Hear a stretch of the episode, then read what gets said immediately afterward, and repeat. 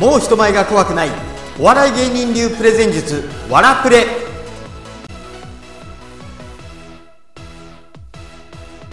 こんにちは。ザニュースペーパーの桑山源です。今日は魔法の言葉シリーズの話をしたいと思います。ねまだ過去に1個しかないんですけども一応シリーズと言ってみました。今後も増えてくるんじゃないかなと思います、えー、今日はどんな時に使う言葉かというと例えば辛いなしんどいなっていう時に少し役立つような言葉を紹介していけたらなと思っています。僕実は今から78年ぐらい前にダイエットをしたことがあったんですね、うん、でこう見えて、えー、大学生の頃は52キロとか53キロだったんですよ。でしかも食が細いわけではなくて本当なんか定食屋さんに入っても2人分こう頼んだりとかするぐらいものすごい大食いだったんですだから、えー、当時付き合った彼女とこうデートで定食屋さんに行くと彼女が1人前。そして僕が2人前頼むわけですよね。夏だとなんか若干ちょっと階段っぽい感じになったりとかするんですよね。カツ丼定食とそれから、えー、唐揚げ定食みたいな感じになるわけですから。あの水2個出した方がいいのかな。3個出した方がいいのかな？みたいな感じのちょっとウェイトレスさんに戸惑いがあったりとかするわけです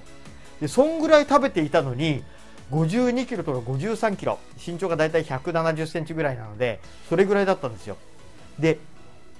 逆に太れないのが悩みだったんです。もうちょっと太りたいのに全然太れないなっていうのが悩みだったんです。ところが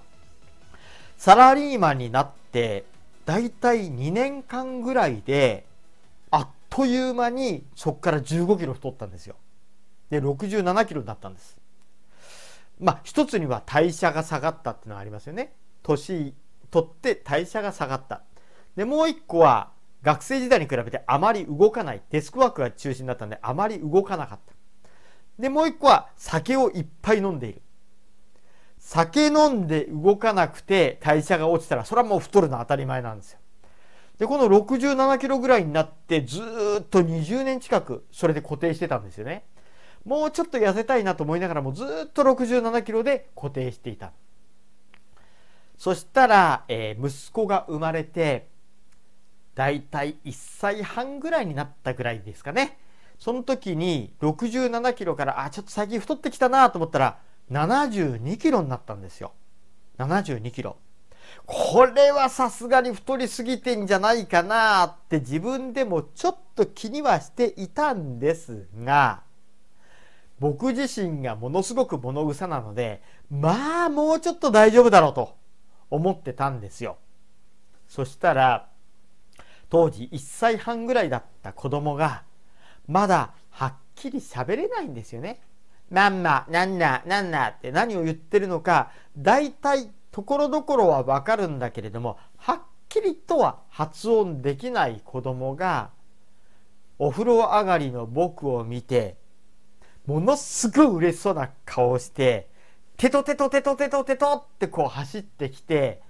お腹を触りながらボンヨヨヨンってはっきり言ったんですよ。え、滑舌そんなに得意じゃないのに、ボンヨヨヨンってはっきり言うって、逆に僕のがびっくりするぐらいボンヨヨヨンって言ったんですよ。で、それを聞いた時に、これは痩せようと。これは痩せようと思ったんですね。で、どうしたら痩せるかって今まで太れなかったのが悩みだったり、それをほったらかしにしてきたんでわからないんですよ。でどうしようかなと思った時にとりあえず片っ端から全部やってみたんですよ例えば、えー、カロリーを記録するレコーディングダイエットってやつ。スマホのアプリを使ってカロリーを一回一回全部記録したりとか。それから水泳もやりました。あとはジョギングもやりました。それからデイ会員になってあのゴールドジムっていうスポーツジムのところに行って筋トレとかもしたんですね。でどうなったかっていうとそう筋トレがものすごく好きになったかっ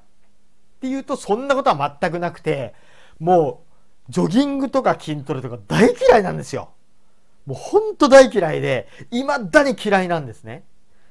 でもできればですよできればそうですね日がない一日ゴロゴロしながら、えー、ラーメン二郎とか食べて、ビール飲んで、なんだったらもうアマゾンプライムとかでアニメをずっと見ながらゴロゴロしていて、それで健康的にも問題がなく、そんなに太ったような見た目でもなく、でいられれば僕はその状態が一番いいなと思ってるぐらい物臭なんです。だから未だに嫌いなんです。でところがそんな中でこうやってみると、一つ面白い発見があって、それは何かっていうと、スポーツジムに行って筋トレをすると、普段だとちょっと重いもの持つのも嫌なんですよ。ちょっと遠いところまで行くのも、もうすぐに電車使ったりとか、歩いて2キロとか歩くとか、もう、もう、ふざけんなよと。もう、もうギリ自転車だろうと。なんだったらタクシーだろうぐらいな感じだったんですけど、不思議なことに、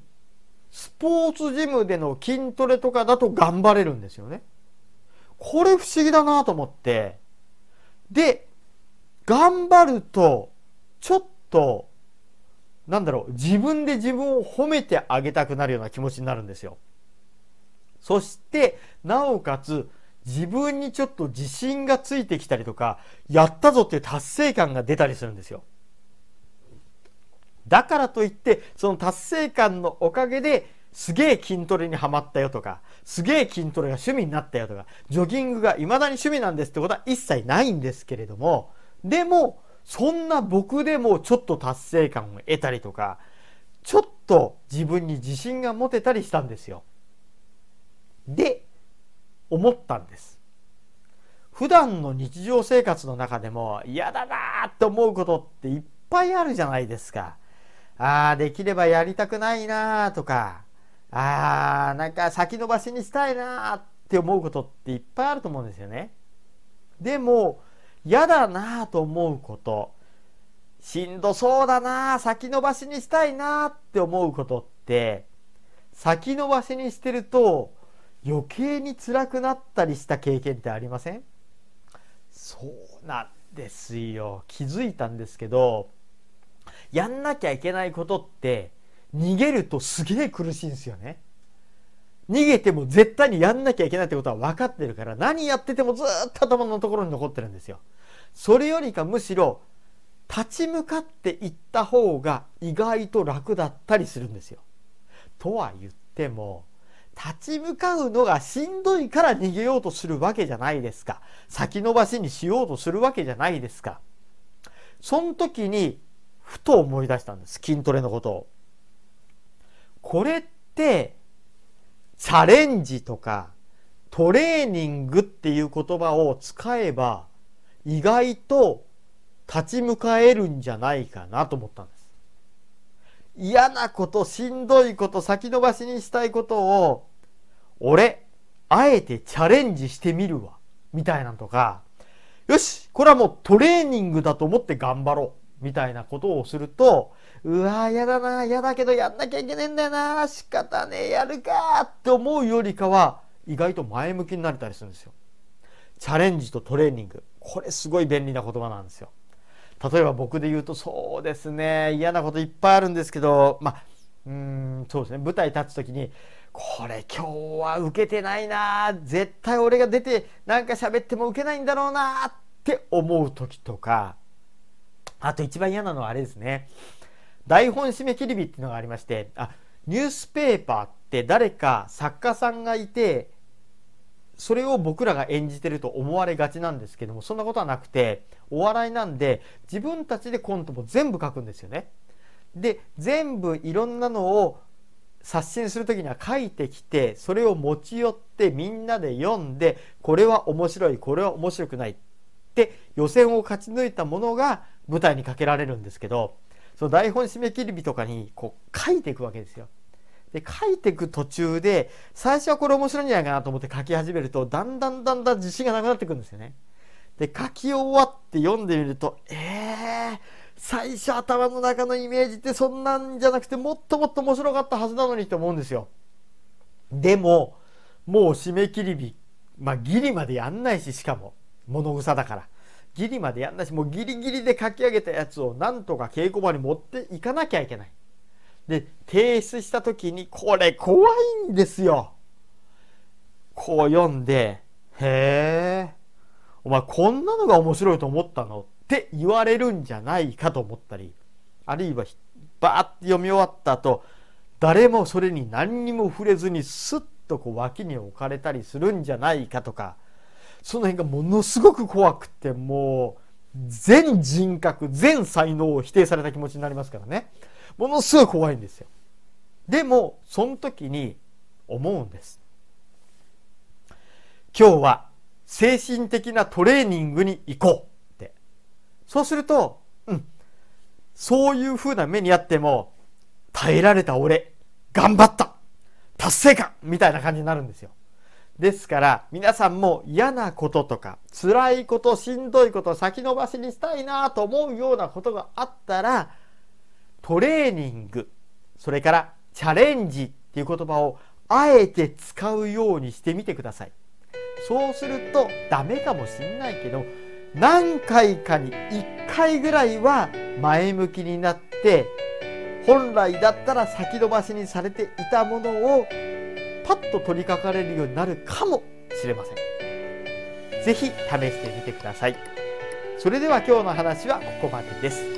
それでは次、また違う話題でお会いしましょう。今日はどうもありがとうございました。